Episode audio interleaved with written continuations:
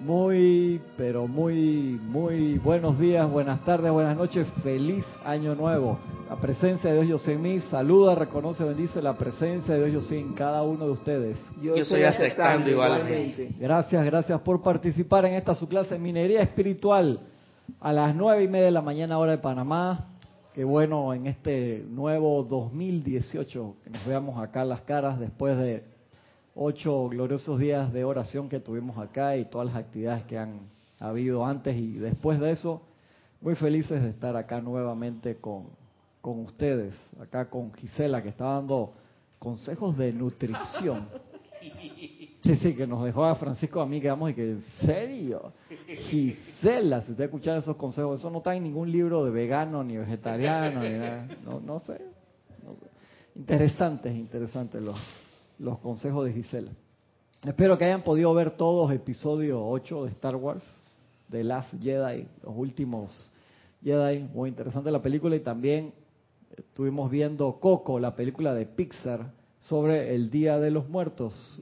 Linda esa película, muy, muy, muy linda. Las películas de Pixar tan espectacularmente hechas siempre, con una atención al detalle genial no se la pierdan si la pueden ver porque ya la estrenaron hace tiempo y la pero hay varios cines todavía que la están dando acá en Panamá.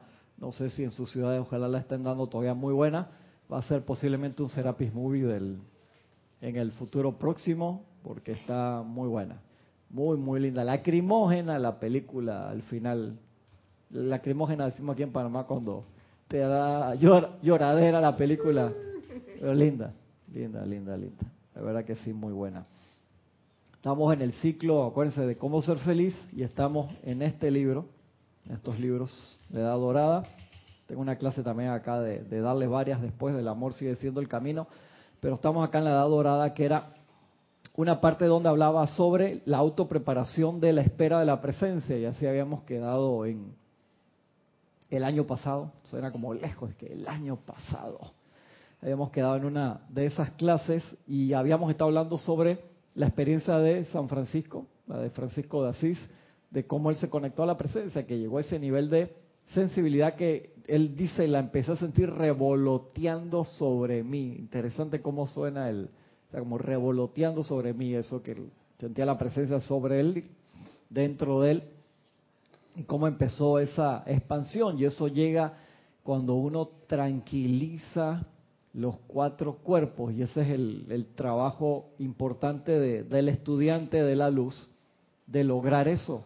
Y, toda la vida diaria conspira en contra de que tú tengas esos niveles de, tranquilidad, lo que sea, el trabajo, eh, la familia, el ambiente, el ruido afuera, el internet, las redes sociales, todo denota atención. Yo escucho una emisora en línea que pone música que está en el iTunes, una de esas emisoras gratis, y tienen como una campaña en, Estados Unidos de que está hablando el papá con el hijo, y la mamá le pregunta algo y que espérate mamá, que me está sonando el celular y hay eh, no sé cuántos comentarios del comentario que yo hice y al papá también le llega un chat y al hijo también y al otro también el papá dice, saben que este fin de semana nos vamos para el bosque y todo el mundo deja todos sus aparatos digitales acá en la casa, porque se dan cuenta de que toda la vida, y me, suena bien, red, la red te atrapa, es muy efectiva para muchas cosas, pero también te jala mucho tiempo y es parte de la red de la vida que te roba la atención si tú no sacas el tiempo para conectarte.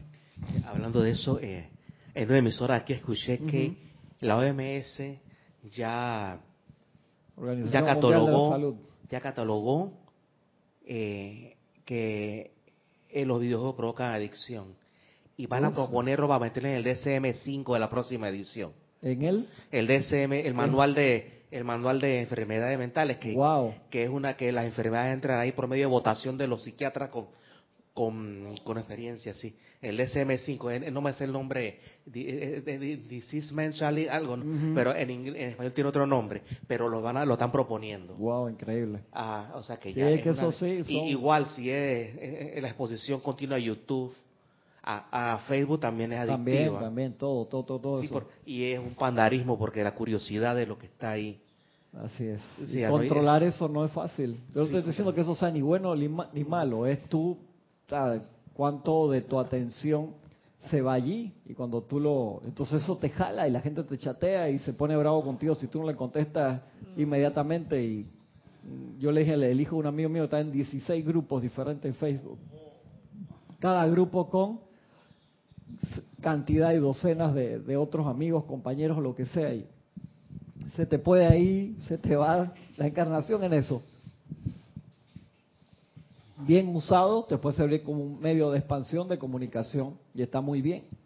Pero mal usado, se, te va toda tu energía ahí en serio. Yo, yo tengo un amigo que no ve, no tiene celular de Android, de, pero, smartphone, no tiene. No tiene smartphone, pero, pero se la pasa en una computadora, tanto así que lo tiene que operar desde el túnel carpiano. Uh, de tanto teclear allí. Y, parece que el mouse, de tanto horas y horas agarrando el mouse. Sí, claro. Es mucha, es mucha gana de ver YouTube todo el día. Eso es parte de, del, del, de, de esta era digital. Entonces uno tiene que usar eso para controlar. Yo siempre recuerdo a la, a la gente, el periodista CNN que decía, la tecnología acerca a los que están lejos y aleja a los que están cerca. Tú llegas a cualquier sala familiar y tú ves todo mundo sentado en la sala chateando. Por eso me encanta ahí en, Amazon venden una, una prisión para los celulares, buenísima. Como una cajita que es como una cárcel y tú la pones en el centro de mesa y cuando la gente llega ahí deja el celular allá adentro. Está El concepto me encantó. Lo vi en unos restaurantes también. Pues tú vas a un restaurante y ves a las familias ahí y todo el mundo dice que cada uno con su serio. Entonces eso se necesita ese nivel de, control, necesita el nivel de control, si no, ¿cómo tú te vas a conectar ahí a lo que vinimos a hacer?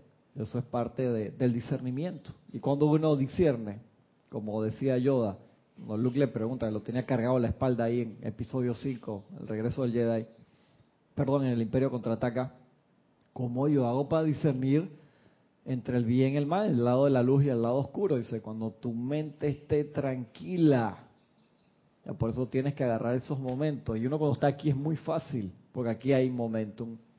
Sí, Pero cuando tú estás allá afuera, o estás solo contigo, con todos tus pensamientos, sentimientos, recuerdos y actividades, no es tan fácil. Uno necesita ese es el pasaje, ese es el pasaje bíblico que dice cómo que Jesús sacó a un demonio de los, a los de los cerdos, que mi nombre es Legión y somos muchos si las legiones que tenemos así, es fácil pensar que va a venir un demonio externo y que tú vas a darte espadazos con él. No, no, no, son tus demonios. Todos los tuyos. Los tuyos y los amas van contigo para todos lados. Y, uno los alimenta. Y los ama, sí. Y uno los alimenta. Así es. Dice aquí el maestro Kudjumi. A menudo me voy a la parte anterior que no se me quede ahí en la parte del... Habíamos quedado en el nombre y empezaba con el sendero. Dice, en el gran universo primigenio, cuando el ser humano inicialmente encarnó sobre el planeta Tierra, no existía tal cosa como un sendero o camino de la búsqueda de esa conexión. Acuérdate que en las primeras edades doradas todo era bonito, era como es arriba, abajo, uno lo veía así perfecto y y, uno no estaba desconectado de la presencia, solamente era una extensión, pase, pase adelante, pase.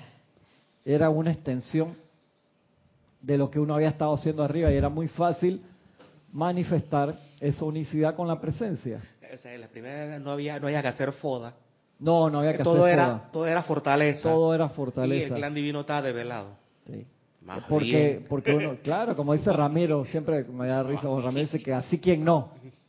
Y entonces nosotros fuimos que decidimos alejarnos para experimentar, le podemos echar la culpa a los rezagados, lo que tú quieras, pero fue decisión, decisión de nosotros. Y se introdujo ese, esa variable, ¿no? Cuando tú ves solamente perfección, tú vas a elegir perfección. Cuando tienes escogencia, el ser humano elige, le gusta experimentar, pero yo creo que es como la naturaleza del ser espiritual experimentar con la energía. Y una cosa es experimentar y la otra es que ya quedas metido ahí. Tú dices, voy a probar un par de videojuegos a ver qué esto y qué el otro. Pero cuando tú te das cuenta que pasaron 14 horas jugando PlayStation, tú no estás experimentando. Tú, o sea, te gustó, te quedaste a voluntad y en un momento perdiste track del tiempo. Ya. Eh, sí, es que Eso pasa bastante. Entonces uno tiene que, ser sensato en ello. De ese punto de vista, entonces, tanto la, la logia Jedi como la Sith son experimentadores de la energía. Son experimentadores de la energía. que Y los dos la riegan feo. Sí, los dos la riegan feo. Dentro de los Sith había una facción también que eso en el universo extendido de Star Wars que eran Sith pero no eran discordantes. Yo cuando vi eso dije, qué interesante eso, que era lo que hacían, era como la, la búsqueda de la energía para la superación, no necesariamente a través de esclavizar a otros. Tenían una facción ahí que eran más pacíficos dentro del lado como oscuro. El gris. Una cosa así, una cosa así más o menos, bien interesante. No lo han puesto ese concepto en las películas, lo tenían como en, la, en las novelas más bien. Vamos a ver si el director este, ahora en la trilogía nueva que él va a hacer después de episodio nuevo, toca ese punto. Vamos a ver qué, qué sucede ahí. ¿Ya fuiste a ver? No ido. ¿Y Coco ya la viste también? Hay que ver, tienes, no, tienes lista ahí de películas. estaba leyendo más o menos qué era lo que se trataba y está interesante. Está súper bonita. Ya la, la, están por quitar, pues la están hace rato, pero Kira fue que nos comentó que estaba genial y la, la fuimos a ver antes de ayer. Me dijo que estaba está muy linda. Súper buena. Está muy, muy, muy, muy, muy linda. ¿Y se, y, se puede llevar un menor de un niño? Sí, por supuesto. Es Pixar, es niño. O sea, va a llorar, pero no importa. Ahí que afloje y lleve su Disney, Es Pixar. Pixar. Acuérdate que Disney a veces hace sus propias películas, pero siendo Pixar parte de Disney, un grupo ahí que tiene su línea de... Ahora Disney está potente, está... O sea, Disney ha comprado, todo el mundo. Un problema ahí que tú de repente no tengas un sticker que le pertenece a Disney y tú también. Y uff, es un hiperimperio. Wow. Hiperimperio son Disney. Entonces, no había ese sendero per se, o sea, no se necesitaba. Y de ahí acuérdate que en la Tierra también estuvo como muy... ¿Y quién fue el que tuvo, a ver si se acuerdan, de hacer un, por así decirlo, una escuela nueva para la tierra cuando llegó un momento que no había y la gente estaba desconectada de la presencia? ¿Quién fue el que tuvo la, idea de, hacer una escuela, nueva. una escuela acá en la tierra? ¿Quién? no. no, Sanat Kumara no. A ver. Iba a decir, pero no. Una escuela nueva. Se necesita una escuela aquí en la tierra. Después de la caída. Ajá, después de la caída del hombre y se necesita entrenar a la gente. Era un cósmico. Sí. El director divino, el gran director divino. No. O para que no se nos vaya el tiempo, sí fue Sanat Kumara, pero como ella dijo Sanat Kumara no, y dije, ah, ok, está bien. fue Sanat Kumara. Kumara fue el que fundó acá para que hubiera una jerarquía y saliera gente de aquí. Porque hubo un momento que los chojanes eran pura gente de afuera. Y el fundó y que se necesita que la tierra de nuevo tenga, que la tierra tenga su propia gente. Y los primeros que recibieron el llamado, acuérdense, ¿quiénes fueron los primeros que, después de emanar luz y amor, Sanat Kumara, quiénes fueron los primeros Padawan que, que llegaron allí? Que a través del tiempo después fueron avanzando. El señor Maitreya y el señor Buda. Ajá, el señor Gautama y el señor Maitreya. Ellos fueron como los primeros Padawan ahí que recibieron el, el llamado. Por eso en las gráficas de, de, de, Chambala que se hicieron, se ponen a dos personas ahí cruzando ese puente, que fueron los primeros en... Tú sabes que hay una persona que él ha ido eh, por internet lo vi, eh, una persona allí, un muchacho que él fue al desierto de Gobi. Y yo no sé si te, yo te comenté que ahí hay una, como unas estepas como construidas por monjes budistas. En donde ellos se cree que eh, Chambala, porque que por ahí mismo estaba. Entonces ellos construyeron una puerta para que la visiten y sientan esa radiación, porque ellos saben que ahí arriba está Chambala y ellos están ahí reunidos. Súper para llegar hasta allá el, el, viajecito desde aquí es complicado. Yo tenía el mapa de, cómo era toda esa... nunca fue? No, allá al, desierto de Gobi no, que yo sepa por lo menos. En cuerpo físico, me que recuerde, ¿no? De repente, claro. Sí. cósmica, vamos a aprender a doblamos a conciencia. Así ya, como Luke. Como así ir allá directo. o como Doctor Strange. O como Doctor Strange. También. A mí me encantó que Yoda en su cuerpo lumínico te toca y te golpea. Sí, Porque a Luke le, metió su, le dio un palazo, literalmente le pegó con el, palo en la cabeza. El toque chamán posa Buenísimo. Como el maestro, el, Kuthumi, que tiene su vara y te da duro.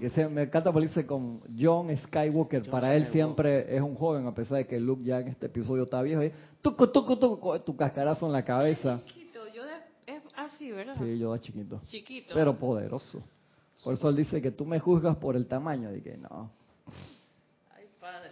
Dice el maestro Kuthumi, dice, no, no existía ese sendero como camino. ¿Y que por qué? Pues porque el sendero surgía desde el ser humano. O sea, tú eras el sendero. No se necesitaba entonces que hubiera... Pero cuando el ser humano se olvidó de esa conexión, entonces hubo que ponerle un sendero físico y una escuela para que él se acordara. Igual que, como lo dice Manuel, mucho de que el ceremonial no es a lo que venimos, pero el ceremonial te recuerda lo que hay que hacer. Entonces, si tú necesitas el ceremonial para reunirte con la presencia, entonces actívate a través del ceremonial. Todas esas cosas externas se hicieron porque el ser humano perdió la conexión directa, o sea, se olvidó de que la dirección IP es aquí mismo, entonces empezamos a buscar afuera por todos lados, mareas, desiertos, mirando hacia arriba, mirando hacia abajo, izquierda, derecha, para ver dónde encontramos. No, encontramos nada al ¿Mm? final. Al final nunca se encontró nada. Hubo gente que sí encontró. Acuérdate que en Luxor llegaba un momento que Serapis te daba la instrucción y te decía, ahora Gaby, busca el inicio del Nilo. Y los estudiantes, sí, te lo decía así, y los estudiantes, pero los estudiantes lo interpretaban de dos formas, y dice el maestro, y de las dos formas estaban bien. ¿Qué hacían los estudiantes cuando te decían, vaya, se te para Serapis, Gaby, vete hoy a buscar el inicio del Nilo? O había gente que se iba y había gente que hacía, no, pero ya estaban en Luxor. O sea, pero igual, acuérdate, el Nilo cuánto mide? Seis mil y pico de kilómetros. O sea, es el, uno de los, el río más largo del mundo. Ahí está con, el Amazonas, que si, están ahí casi. Si a ti te dice eso, ¿qué hacía el estudiante? Dice, había estudiantes que agarraban su bolsa, daban las gracias y se iban del templo. Y imagínate a caminar todo eso, hermano. A caminar y buscar el inicio del Nilo y había otros que se iban para su cuarto y se ponían en meditación profunda buscando el inicio del Nilo interno. Y dice, y ambos, los que buscaban el inicio físico, como los que buscaban el inicio espiritual, pasaban por pruebas similares. A mí eso me voló la cabeza. Y dije, wow, ¿por qué? Se perdían igual. Y caían a través del desierto se lo comían los alligators por ahí, en serio, pasaban pruebas similares los que se iban físicamente a buscar el origen del Nilo como los que se iban a buscar el inicio del Nilo para adentro. Súper interesante, es una clase de terapia.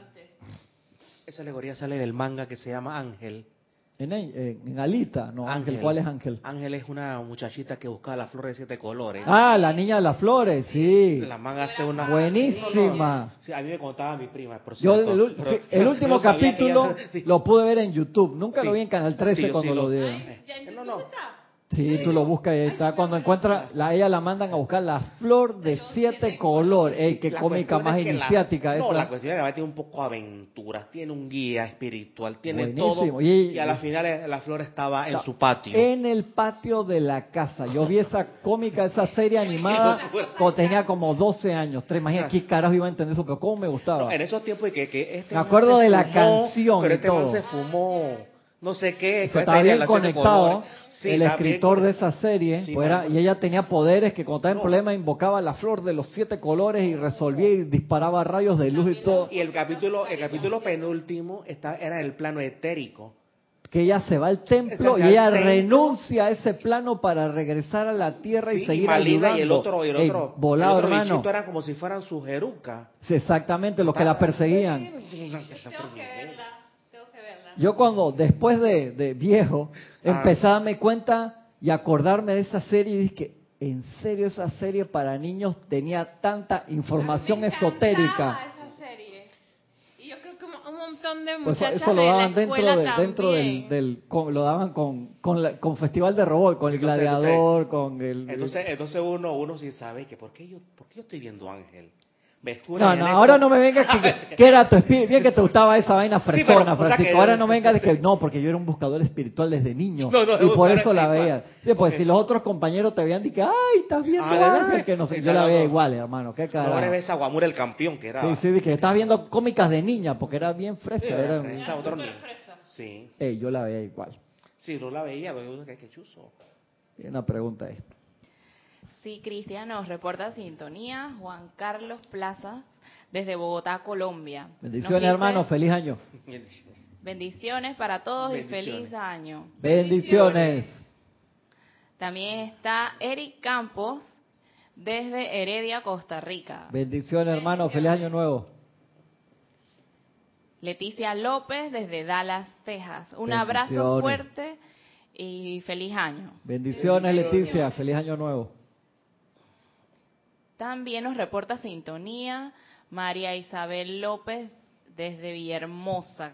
Nos dice, Dios te bendice, Cristian, y Dios bendice a todos aquí. Bendiciones, bendiciones, un abrazo grande. Tienes que ir a ver Coco. Yo me sumo que esa película en México la gente salía del cine, hacía fila y entraba a verla de nuevo.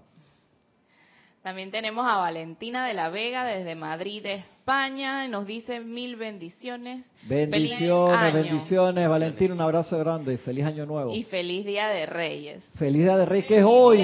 Hoy es 6. Hoy feliz Día de Reyes. Feliz Día de Reyes. Y está Susana Basi desde Montevideo, Uruguay que nos dice saludos y bendiciones para todos. Feliz año nuevo. Feliz año nuevo, feliz Día de Reyes también. Susana, un abrazo enorme.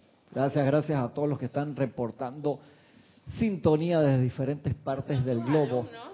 Si están ahí. Alumnos fieles. ¿Se acuerdan? ¿Se acuerdan siempre? No, pero menos Valentina, que le mando un saludo, no la conozco, pero es fiel. sí, pero Valentina ha estado aquí, Valentina ha ah, venido, sí. No la, no la Tú la tienes que haber visto, no, te acuerdas ahora. Si ves la foto, y que, ah, esa es Valentina. Ah, y Valentina ha estado aquí, claro que sí. Gracias, gracias por reportar sintonía, hermanos. Como dice el maestro Kufumi, no se necesitaba un sendero, porque si el sendero yo soy, el problema era que llegó un momento que la gente que el sendero, ¿qué es el sendero? El sendero no soy, no sé ni qué es, y se olvidaron. Entonces necesitaba el recorder físico, y de ahí es que se fundó todas las religiones a través de la historia. Acuérdate que el manú de la raza viene con el diseño de la religión para la gente que él trae. O sea, que la religión es necesaria.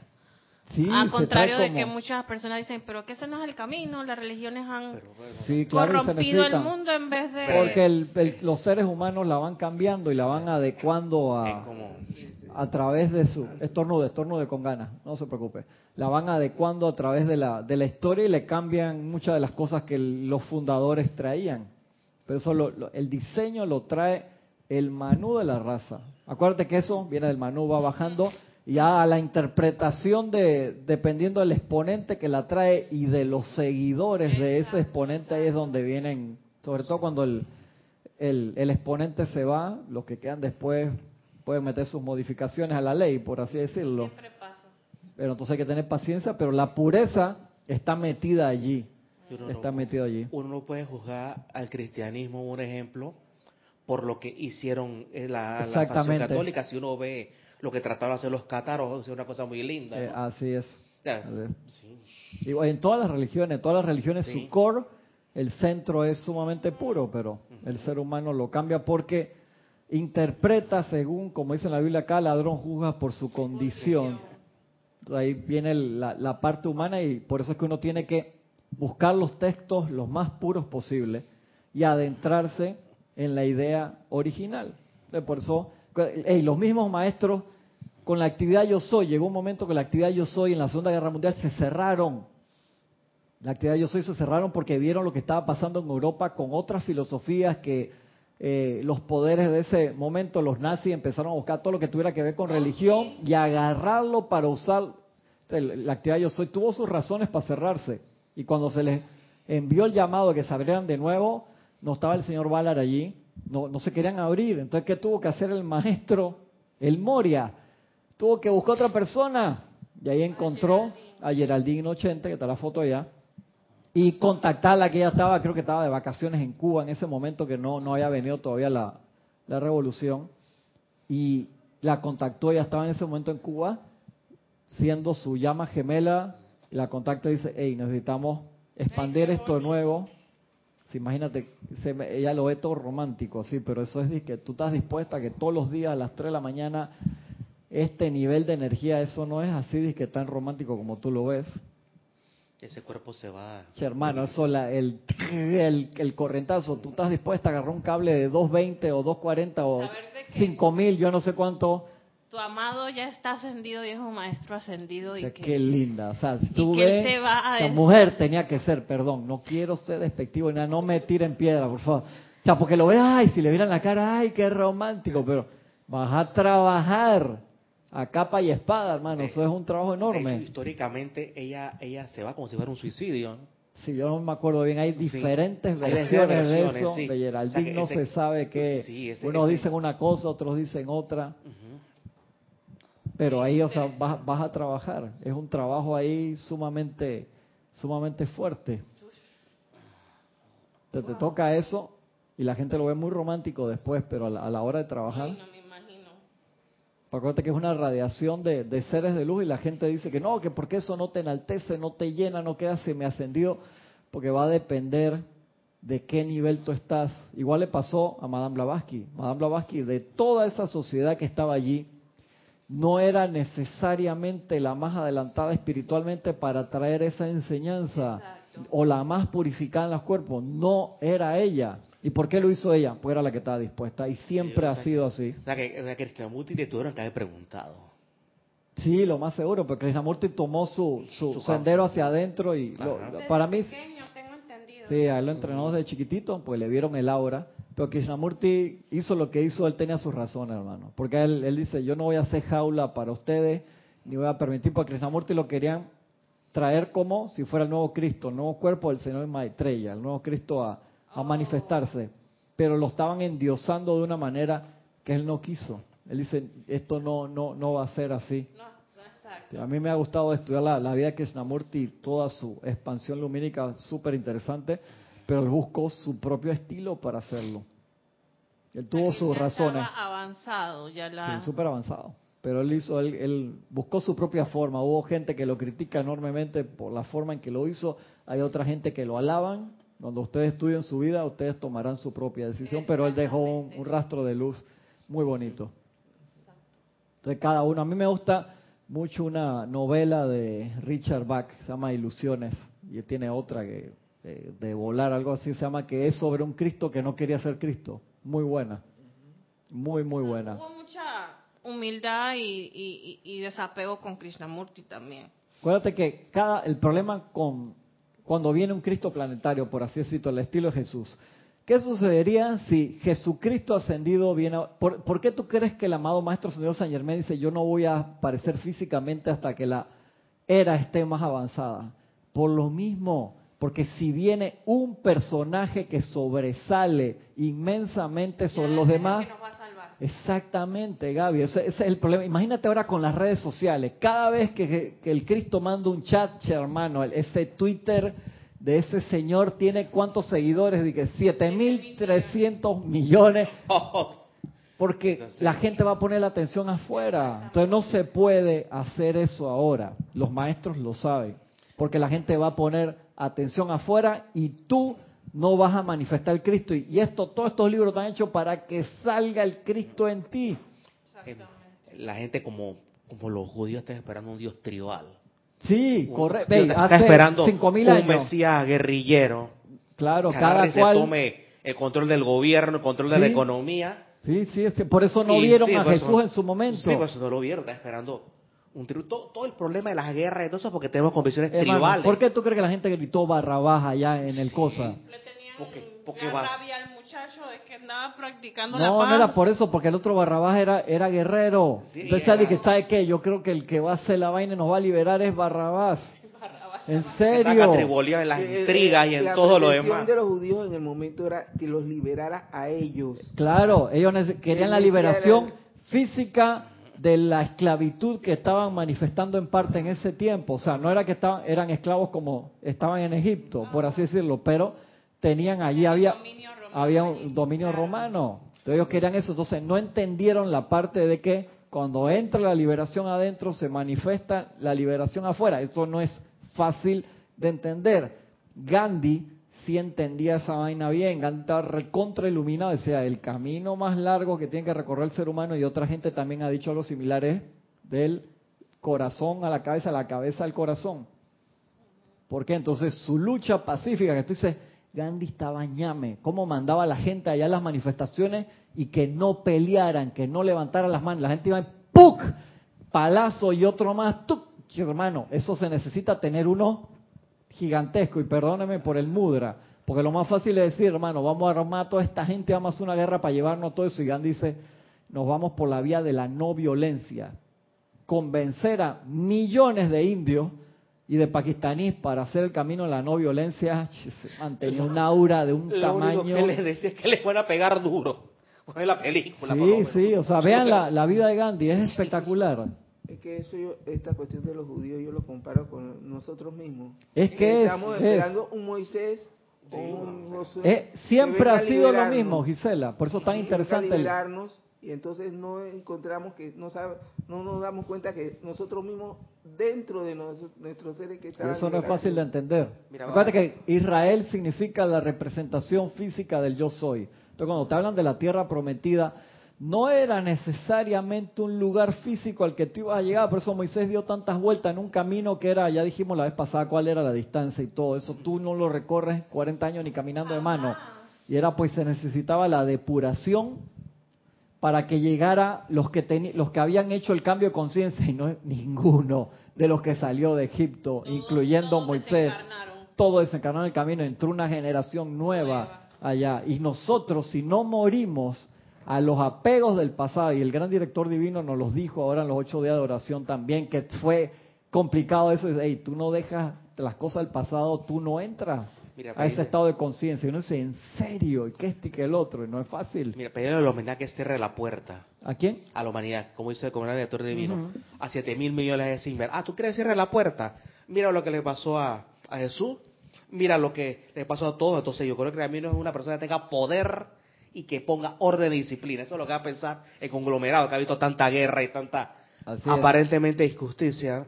Pues es que la gente quiere que venga un caudillo que ponga orden y disciplina allá afuera y que nos discipline a todos, cuando sería en verdad más fácil y más práctico autocontrol, autodisciplina, que es lo que te viene a enseñar el maestro San Germán, que cada uno ponga su parte y entonces se empieza a manifestar la presencia de yo soy y se ordena todo automáticamente, porque todo el mundo sabría lo que tiene que ser. Pero es más fácil, estás loco, yo espero acá y esperaré eternamente que venga alguien a poner orden afuera. Ah, entonces, el sendero, ¿qué sendero de qué? Y también la colonización de otros planetas por si este lo mandamos al, de una, claro, a la fritura. Sí, sí. Y se gastan... ¿Qué, qué cínicos somos? Porque, claro, porque eso es un buen punto, Gaby, porque el ser humano piensa, estás loco, esto acá lo vamos a dañar, vamos para otro lado, entonces eso eso es la... Y yo no te digo que la exploración de otro lado sea mala, no, no ese no es el punto, lo que te estoy diciendo es el punto de lo que le dice la gente Smith en Matrix a Neo. Ustedes solamente hay un... No, se lo dice a Morpheus cuando lo, están, lo tenían atado ahí antes que este Neo lo viniera a rescatar en el helicóptero.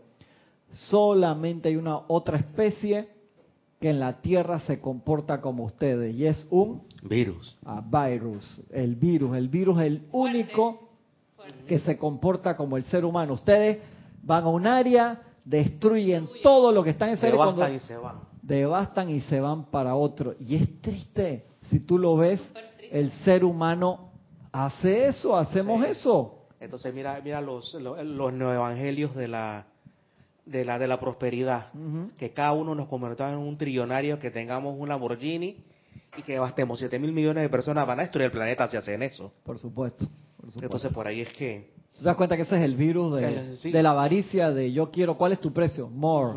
No, dime el número, no, más, más, siempre va a ser más y yo quiero más. Y, eso es como un caballo desbocado. Y va a alta velocidad para ningún lado o para más. Y de allí es que se pierde el control y nos olvidamos de cualquier tipo de sendero. Y de ahí entonces que tenga que venir el recordatorio, el sendero, como dice aquí el maestro. Dice, el ser humano dice, no, no existía tal cosa como un sendero camino. ¿Por qué? Pues porque el sendero surgía desde el ser humano. Antes del que sendero fuera creado, el ser humano era. Y ese sendero es un regalo del ser humano. Y ese deseo determina la naturaleza del sendero, así como también la curva del camino. O sea, dependiendo tu nivel de esa búsqueda, tu camino va a ser más complicado o menos complicado. Esa meta a ser alcanzada es la predestinación y el camino. Tomemos un ejemplo de la naturaleza de América. El deseo inherente en el hombre de buscar el Pacífico Azul estimuló el movimiento de las energías de su ser y el pionero se sumergió dentro de la foresta sin caminos, con tan solo su propio deseo, del cual brotó la energía mediante la cual fue creado el primer riel y la meta hacia la presión, hacia la presionada determinó la curvatura del riel. De la primera corriente de vida así, destinada a ser un colonizador, se requirió un gran gasto de energía de vida, requerimiento que fue disminuyendo con cada seguidor subsecuente. La naturaleza de quienes siguieron el sendero original determinaba su contribución al camino. Aún el más egoísta mediante sus propias pisadas, ensanchaba y profundizaba el deseo a medida que las energías de su vida llevaban el cuerpo denso a través de la foresta. Igual que cuando llegó los colonizadores a América, por lo menos lo que vemos, los que se iban a Norteamérica venían con el deseo de libertad espiritual. Recuerden que los que venían para Sudamérica venían con buscando los tesoros, buscando riqueza, pero los que se fueron a Norteamérica querían libertad religiosa, eso venían para quedarse, no venían para llevarse la riqueza. Y a un mundo nuevo, donde era un mundo que casi inexplorado, con cada pisada que hacían, ensanchaban ese sendero. Igual los que pusieron la primera línea de tren que iba de este a oeste, o sea, el oeste era todo lo, que, nada, inexplorado, y cada vez se fue expandiendo más, expandiendo más, expandiendo más. Igual en el sendero espiritual, cuando nos olvidamos de todo, cada vez que tú te sientas en meditación y entras y tratas de ver y buscar esa luz en el corazón, es un sendero inexplorado porque nos olvidamos de esa fuente. Y es un camino como a tientas, como esa figura del, buscador del ser humano, del hombre que va así con una lámpara viendo dónde piso, como cuando uno se para en el cuarto o en la sala que moviste todos los muebles y no te acuerdas cómo están poniendo y te das tu caso, te das en la rodilla, te das en la espinilla se fue la electricidad en la casa y no encuentras el flashlight, la linterna ni el celular para prender allí, uno va como a tientas buscando esa luz. Cuando debería ser que uno cierra los ojos y todo se ilumina. Ah, eh, correcto, debería ser al revés, ¿no? Que cierro y me sé el camino, ¿no?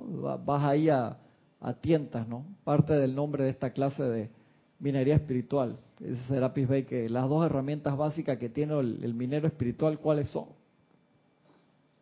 Una linterna Ay, qué linda. Y tratando de, de, al oscuro ver si le pega. O una cuestión de esa de, de, gas. Eh, minero espiritual. ¿Cuáles son las dos herramientas oficiales de minero espiritual? Una pica. Y, una, y la pala. Y la pala. A ver, Francisco, si le pega. tiene dos herramientas que es la, la llama violeta. Ajá. Y el tubo, el tubo de luz. Ah, bien, la llama blanca de purificación. de purificación que es lo, que hace el efecto de salvaguardar lo que la llama violeta va a muy bien. Va transmutando. ¿Te acordó? Después de los últimos 7, 8 años, ¿cuántas veces has escuchado esa clase tú? Este es como la tercera. Como 10 años que Francisco. sí, sí. Ah, sí, que, que dime el color de las no me herramientas. cómo se llama físicamente el. Sí, son lo, el, lo, las pilastras de, que van poniendo ahí, que el maestro dice cuando vas picando con la llama blanca de la purificación y vas poniendo tus columnas. Es que la minería espiritual me acuerdo del, del del episodio de Guy Ballard y que se fue para allá. Para... quiere defender su punto, allí vengo de que este año vengo con más defensa todavía. Para el parque Yellowstone. Qué lindo, muy bien. Eh, supuestamente una caverna y unas joyas que son... Y sigue ahí defendiendo. Minería espiritual, esa clase está en Luz desde Luxor, una clase que da Serapis Bay. Se llama Minería Espiritual y de ahí viene el nombre de esta clase. Me quiere cambiar la vaina de todas maneras. No dejó las marrumancias en el 2017, ¿ves? A la vaina, Gaby, ¿qué pasó? Dice el maestro acá, dice, tomemos ese ejemplo entonces de la naturaleza. Luego aparece, dice el maestro, el precavido, que al mismo tiempo que pasaba por el camino, escogió volver a cortar la maleza para proveer los cobertizos, para demarcar los sitios y estaciones intermedias, los lugares de seguridad y peligro, pensando en quiénes seguirían más tarde. O sea, te está mostrando todos los que van entrando a ese camino de nuevo, denotando cómo eran los mineros, cómo eran los pioneros, cómo eran los que estaban en el sendero espiritual y cómo eran esos primeros pioneros, tanto físicos como espirituales, cuando se olvidaron del camino. Recordemos esa parte. Eso me recuerda a los ocho días de oración. Lo que nos decía Lady Nada del, del drill, del drill, hueco y que no se olvidaran de su fuente. Cada vez que tú metías el drill, salía la luz. De Isa, que se va ahora dando como si fuera la roca con un drill y cuando tú le haces un, agujero, sale eso. Eso le pasa también a, a los mineros cuando ven una beta. O sea, ellos van drilleando y sacan un pedazo de material y dice, acá adentro, pero no sé cuántos metros hay oro, pero si nosotros rompemos esa piedra rápidamente, se, te viene todo abajo. Y, esa clase de Serapis búscala en Luz desde Luxor, porfa, si no la, vamos a repasar de nuevo, porque yo cuando me enredo, recuerdo a eso, que espérate, ¿qué es lo que dice Serapis Bey? Apuntalar se llama el proceso. Ah, se acordó el hombre, vete ahí, ahí apuntalar. apuntalar. Entonces nosotros a veces oradamos súper rápido con las herramientas del fuego violeta y la llama de la purificación. Pero nos olvidamos apuntalar y tú miras para atrás en la caverna y estás apurado porque sabes que allá está la luz. Y se te viene todo. Se te cae toda la caverna encima. Uh que tener cuidado. qué decía Gaibalar allá en, en, en intrusión en... Ay, padre. Ah, tú ya te alborotaste acá que no, que yo no sé qué, ahora no se acuerda. con ese mismo collar te voy a ahorcar ahí, dale, está bonito. Eh, ¿Quién te manda ahí a defender el punto y después de que no se acuerda cómo era ya que? En el mundo de la forma decimos, oye, pero yo estoy haciendo mis decretos y todo y, no se arregla esto, todo está peor. Es por eso. Vamos a tener que revisar esa, esa clase. Esa clase de terapia es muy, muy buena y es sencilla y cortita pero te habla de, se nos olvidan eso, ¿no? Entonces uno empieza a, expandir esa red de cavernas de exploración, de autodescubrimiento internamente. Se nos olvida eso, nosotros hacemos un camino, como dice aquí el maestro. Y hiciste un camino nuevo y cuando miras para atrás se te llenó de maleza, se te llenó y no, no sabes cómo regresar para ir a buscar a los demás para enseñarle algo, para mostrarle el camino de nuevo. Pues supuestamente venimos a hacer eso. Si viniéramos a, te vas para adentro corriendo y te olvidas de los demás, pero como estudiantes de la luz nos comprometimos a qué? Con San Germain, a ayudar a otros a cruzar el puente. Entonces tú hiciste el puente, cuando miras para atrás, tú no ves el puente de la maleza que tiene. Te creció, la hierba y se para los demás es difícil cruzarlo también. No van a ver ningún puente, Gaby. Entonces tú te quedaste del otro lado, el señor Gautama, toda la enseñanza del señor Gautama es eso, o sea, se fue hasta allá arriba, regresó para mostrar el camino a la gente y tuvo 30 años enseñando cómo contactarte con ese camino y diciéndote que la muerte no existe, hay una forma de salir de la rueda de reencarnación y es esta. Y le mostró el camino a las personas. Lo mismo que hizo Jesús también, mostró, hey, la muerte no existe, puedes regresar del cuerpo totalmente deshecho, regresar a la vida, expandir la luz, ascender al culminar tu misión. Pero nosotros tenemos que tener ese camino. ¿Y ese camino cómo se, se, se hace para que no se llene de maleza, de pasto, de rama, transitándolo como los senderos que hay a través de los parques, que donde la gente camina siempre. Si tú caminas por ahí siempre, no crece maleza. No, se abre la trocha. Se abre, eso es trocha. Entonces aquí te habla sobre el pionero que iba de primero y nunca más lo veía, porque hay pioneros que ya decían que el camino eso existe y esos tipos nunca más aparecieron. Entonces el precavido que iba y regresaba a través del, del camino. ¿Tú sabes dónde sale el nombre de Western Union? Ah, ¿dónde? Del, de esa que uno va y manda plata de Western, Union, eran... eran Estados Unidos, de del Western, de allá de... Viene de allá. Eso, eso, empezó en el año, no sé qué eran, iban en... En mulas. que iban la, la carreta. Eran encomenderos, por así decirlo. Eran encomenderos. Y llevaban eso, esa carreta. Tú mandabas algo y tú rezabas que llegaba. Igual, la diligencia, esa es la palabra, la diligencia. Esas familias que se iban así y estos que llevaban esas encomiendas, ¿no? Encomiendas. Que podían atacarte en el camino de toda clase de bandidos. Exactamente. Todos esos caminos. Porque supuestamente queremos ayudar a las personas a hacer el tránsito. Pero es bien importante que para hacer ese tránsito nosotros sepamos cómo es el camino y saber, no que escuché que ahí hay un camino, es tú lo recorriste, de verdad llegaste, a, ah, de verdad ahí está la luz para poder hacerlo. Entonces, tu conexión con el mundo de la forma para ser sensato, tienes que apuntalarlo bien, tienes que poner esa columna dentro de la caverna para tener esa conexión rápida con la presencia. Si tú una vez percibiste esa luz adentro, pero tú el camino no lo recorres mucho, saliste de un problema que tenías de salud, un problema económico, un problema de lo que fuera, y nunca más te acordaste de la presencia, cuando vas a hacer el contacto de nuevo y quieres recorrer ese camino, ¿qué pasa? Hermano, ya no existe. Ya no existe, ¿verdad? Porque se, se derrumbó, porque tú no lo sostuviste, tú no entraste, no la última vez que tú te conectaste con la presencia gloriosa, por así decirlo, fue en enero de 1987. Creció de hierbita ahí. No, que hierba, o sea, eso está lleno de piedra, no hay nada. Tienes que empezar de nuevo véase la tierra sin humanos para que vea que no queda nada. Sí. ¿Cómo era que se llama en inglés esa serie? Ah, ya no me acuerdo. a Jorge le gustaban los capítulos eso, no me acuerdo. Life After, no Life After Human. Una cosa así. Sí. Entonces ese camino tenemos que limpiarlo.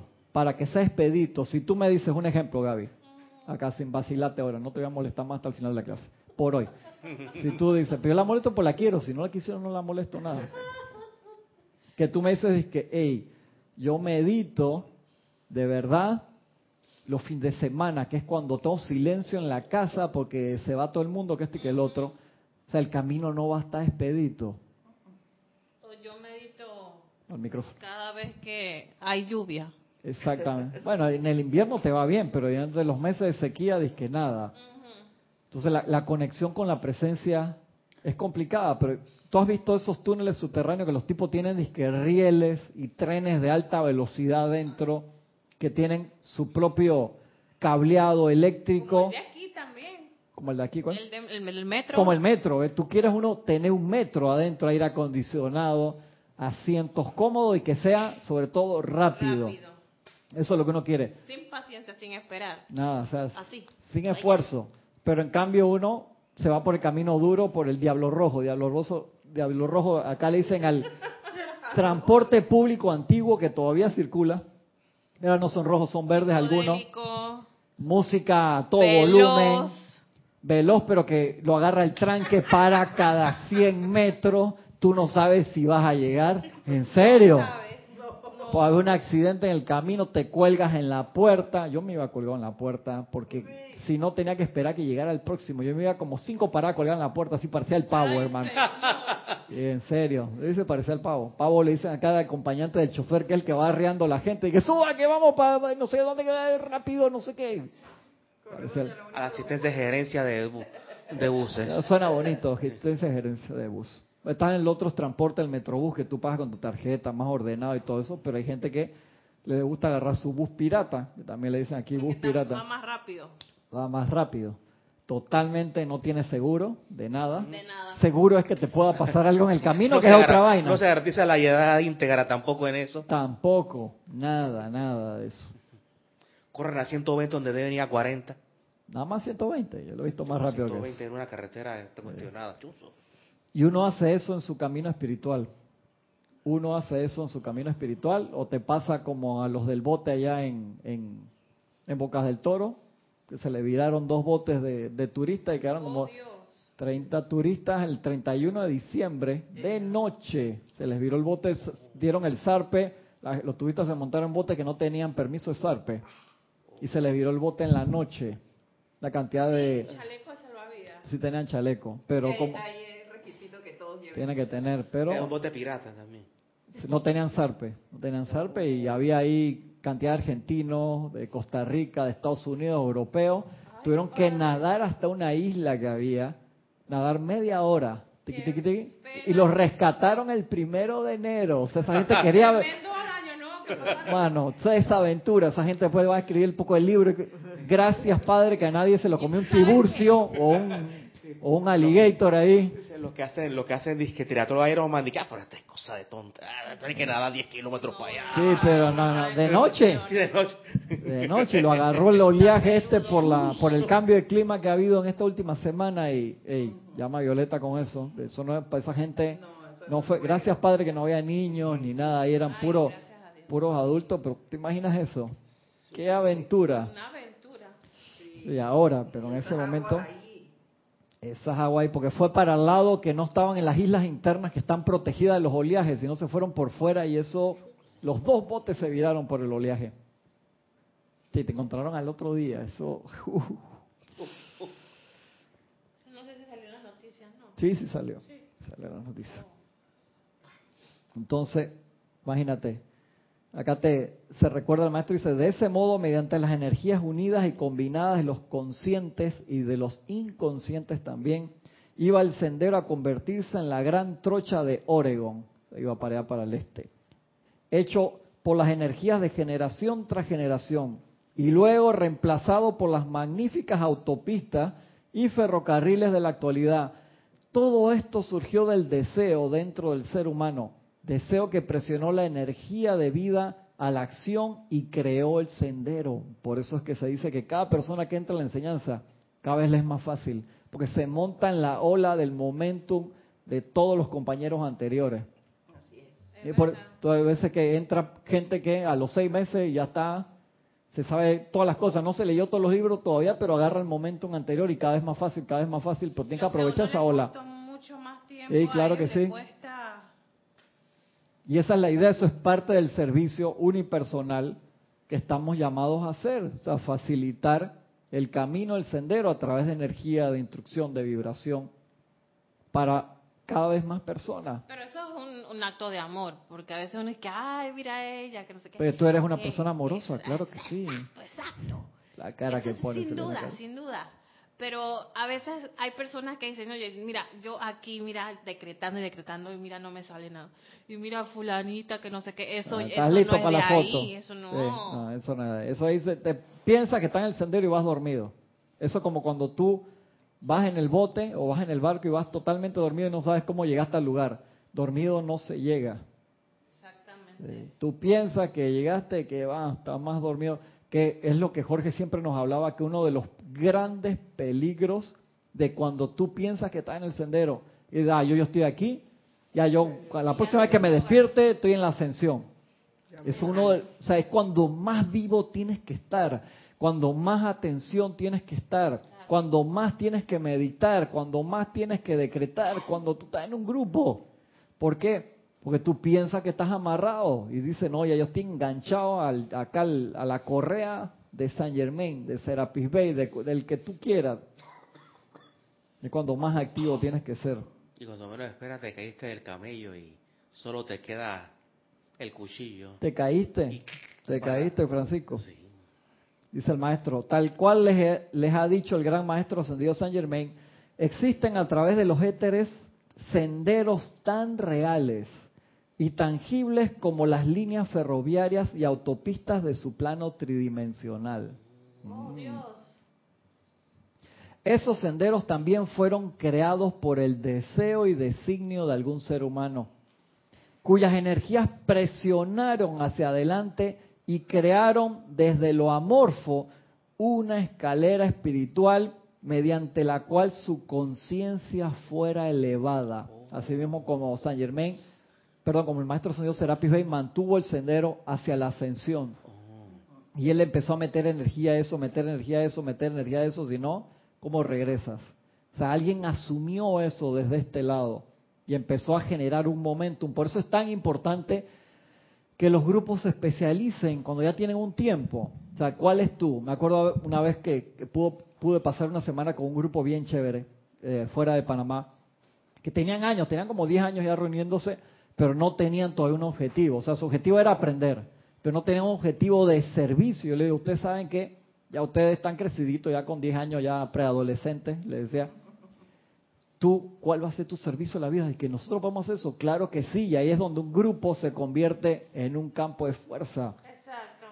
Cuando tú dejas de que solamente el impulso sea aprender, sino un propósito. Un propósito. Eso es en, en la en el crecimiento de un grupo, esa etapa es súper, súper, súper importante. Por dónde ayudar, con dónde mandar. Claro. Acuérdate que los maestros todo el tiempo, Gaby, están buscando formas de mandar bendiciones a la tierra. Y es triste cuando tú lees los maestros, cuando te dan esa clase que dice conductores conscientes y conductores inconscientes, en la que habla de que a veces viene una necesidad a la tierra grande y ellos buscan, hermano, tenemos este presupuesto que nos dio el tribunal kármico o, de mismo o de ellos y queremos mandar una bendición a la tierra para que eso discordante se transmute.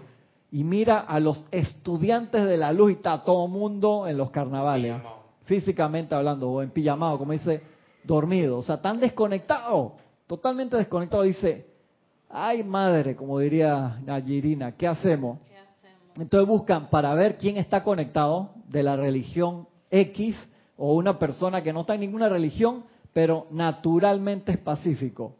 Y a través de esa persona hacen una descarga de una radiación específica. Dice, lo tenemos que hacer así porque los estudiantes de la luz están dormidos.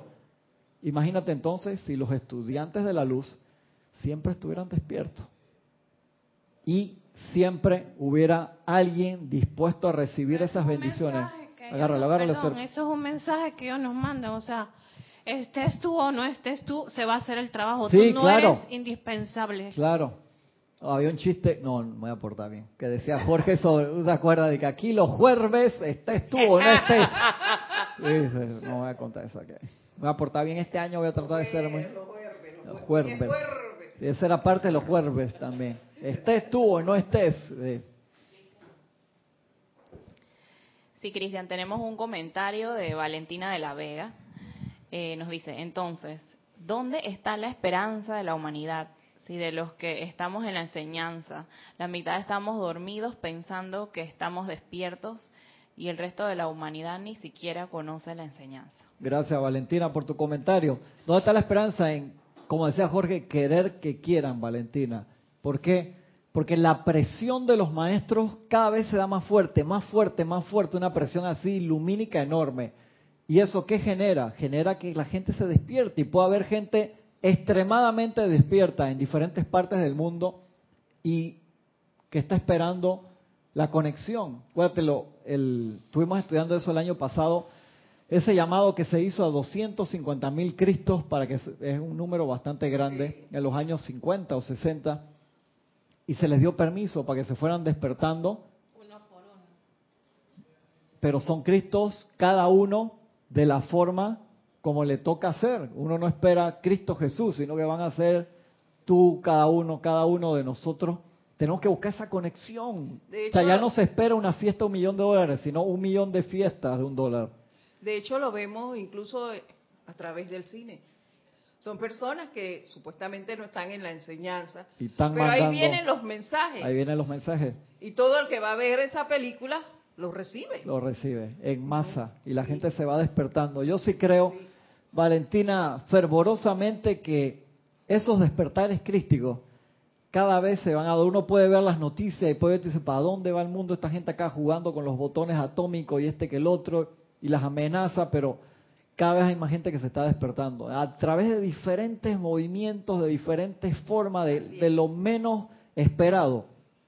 Cada vez hay gente que se va despertando y está actuando, pero lo que realmente queremos es que venga de adentro hacia afuera, no que necesariamente salga un líder o un solo movimiento, de que aquí yo voy a hacer el que le voy a decir qué es lo que tiene que hacer, no, que la gente se dé vuelta, se mire hacia adentro y cada vez se pongan, pero por esa presión de luz que se está dando, cada vez va a ser más fácil a pesar de que afuera se vea lo contrario, este Snoke en episodio 8 le dijo algo bien importante a Kylo Ren, que tú estás hueveando, o sea, porque por la presión de la fuerza que se está despertando, si tus poderes están subiendo, los poderes de la luz también, están subiendo para que suban y clash, o sea, se choque esa luz contra la oscuridad. O sea, le decía a Kylo Ren, que tú estás durmiendo. Mírala a esta mujer que la vez pasada te dio una arrastrada. Esa mujer nunca había agarrado un sable láser en su vida.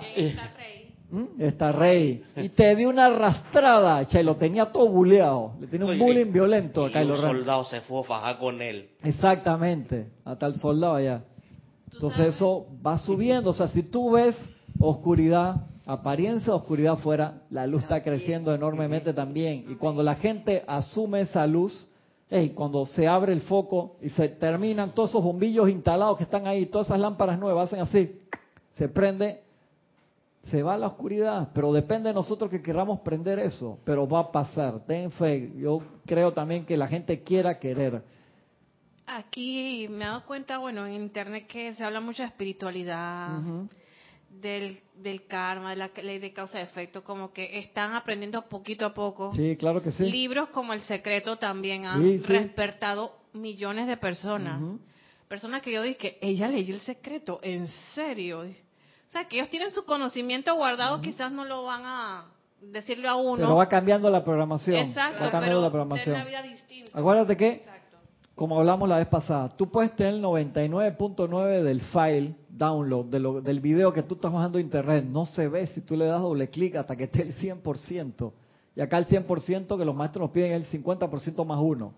Entonces tiene que haber ese cambio de conciencia, pero esa bola, acuérdate que es, ¿cómo era la teoría de los monos? Decía, había unos monos en una isla, un experimento que se hizo, hay una de las versiones de eso que le daban unas papas y, y los monos aprendían a limpiarla en el, en el agua salada.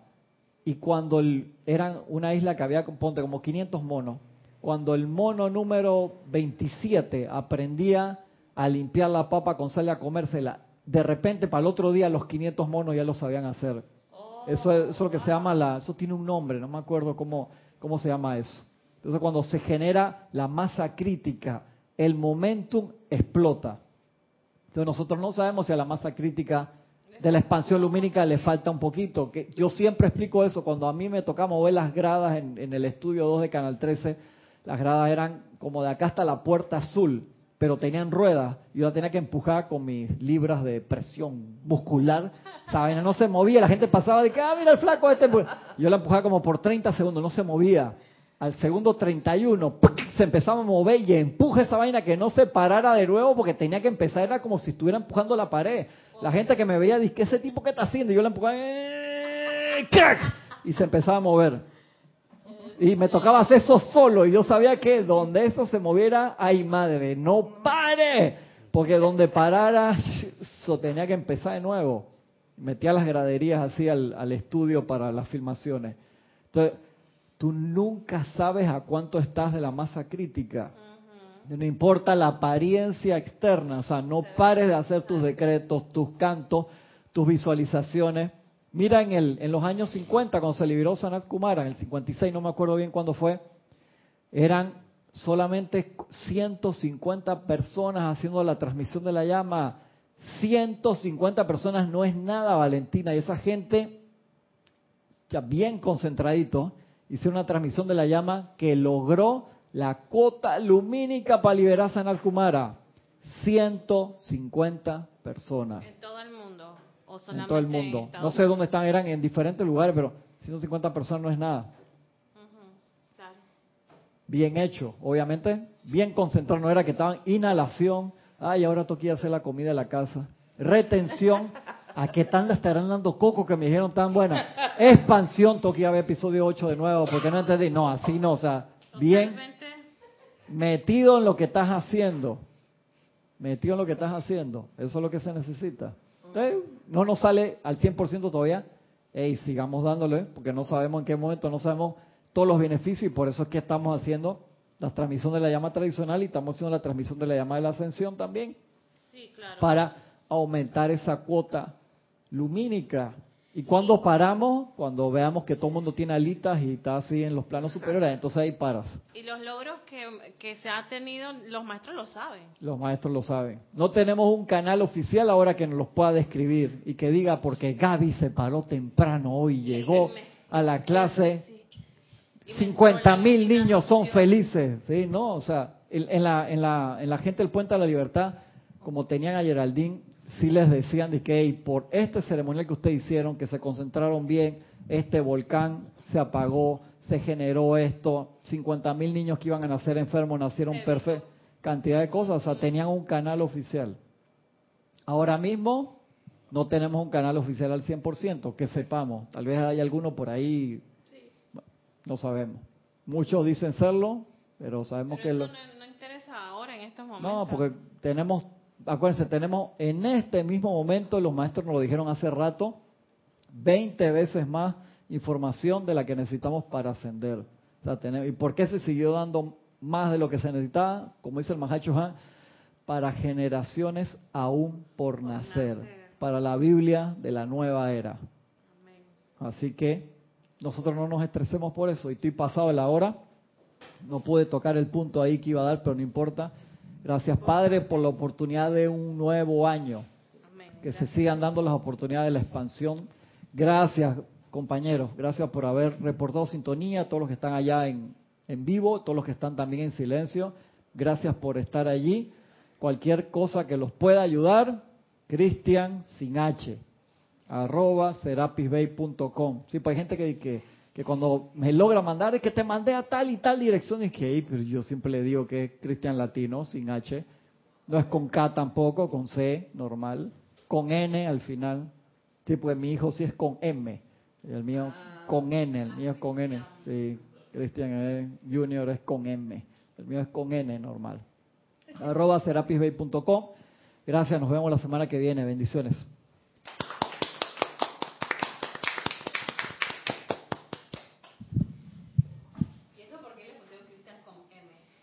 Ah, eso tiene, un significado especial. Werner la agarró enseguida. Werner dice que tú le pusiste esto por esto. Ajá. Y, ah, ¿Viste? No está tan pendeja nada, es inteligente. Por eso mismo es.